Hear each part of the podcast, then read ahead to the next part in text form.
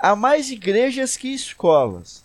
E indo ao culto duas vezes por semana, um aluno tem mais tempo para escutar seu pastor do que seu professor.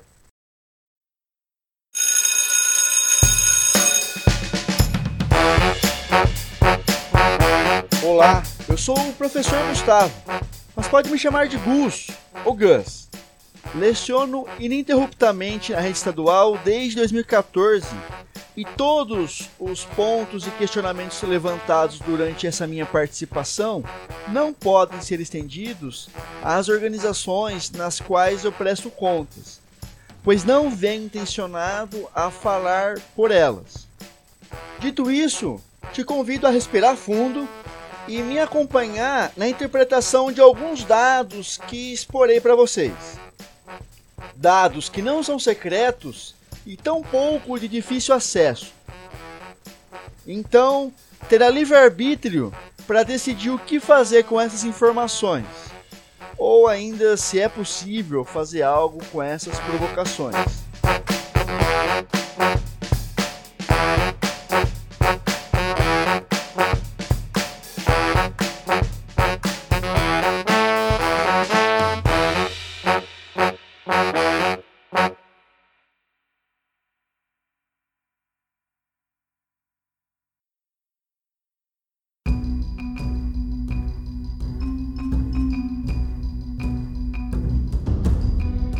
Nesse episódio, divagarei sobre o fato de professores terem cada vez menos voz e influência em seu alunado, partindo de uma breve análise do cristianismo no Brasil. A questão posta no título pode soar como algum tipo de crítica à religião ou à religiosidade, mas adianto que essa discussão não será abordada nesse episódio. O Brasil nasceu católico, e isso é um fato. Colonizado por portugueses que trouxeram a sua língua mãe ao então novo território português através dos jesuítas, o Brasil tem muito da sua cultura baseada no catolicismo desde sempre. Cultura perpetuada na maneira de pensarmos escolas, pois sempre que nos referimos ao tradicional, nos referimos a elementos do ensino jesuíta. E não, não entrarei no mérito de discutir se isso é algo bom ou não. Apenas é. No entanto, segundo o IBGE, em 1970, um total de 91,8% da população brasileira se declarava católica, enquanto 5,2% se declarava evangélica. Em 2010, o censo apontou que os católicos passaram a ser 64,6%, enquanto os evangélicos passaram a somar 22,2% da população.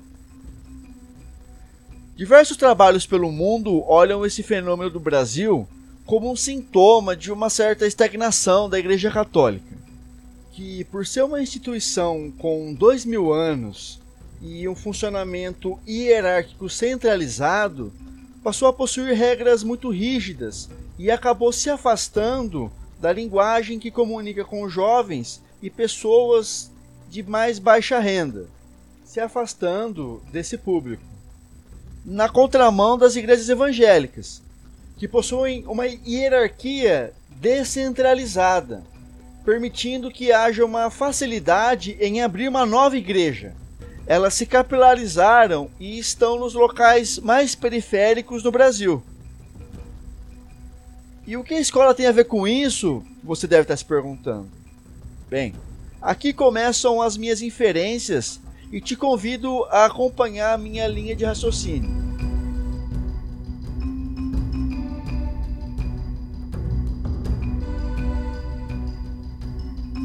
Assim como a Igreja Católica, as escolas centram seus discursos em uma promoção da comunidade e num prazo razoavelmente longo. Porém, devemos acrescentar um detalhe: que a escola pública pouco faz para realmente fortalecer esse senso de comunidade. E o discurso acaba não se cumprindo. por diversos outros motivos que envolvem outras esferas da vida social. Tudo bem. Mas acabam não se cumprindo.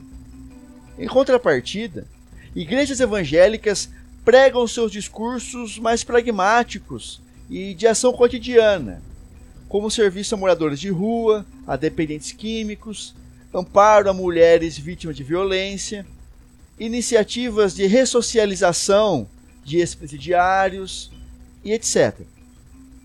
Não que a Igreja Católica não preste esse tipo de serviço, pelo contrário. Porém, esse é um serviço que não é tido como o primordial pela Igreja.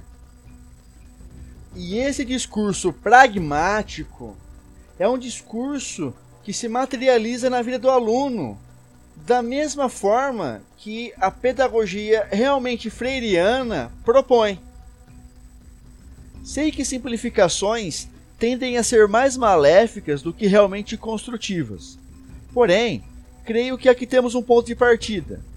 Nós, professores e professoras, somos a materialização de um discurso de um coletivo que não abraça a juventude e tampouco a realidade em que ela vive. Há mais igrejas que escolas e indo ao culto duas vezes por semana, um aluno tem mais tempo para escutar seu pastor do que seu professor, que dá duas aulas de 45 minutos por semana na maioria dos casos. Além da proximidade geográfica de pastores e pastoras, transmitindo um senso de comunidade que nós, trabalhando em duas, três escolas, não conseguimos transmitir. Vale nota que, assim como jogadores de futebol, uma ínfima parte dos pastores acumulam fortunas. Pessoas se tornam pastores para se mostrar como alguém digno perante de sua comunidade, enquanto professores são invisíveis em seus bairros. Em suma, essa reflexão não mira combater alguma igreja, mas aprender com elas. A evasão do catolicismo pode nos ensinar sobre a evasão escolar, bem como o crescimento evangélico nos permite enxergar algumas demandas que não estamos suprindo.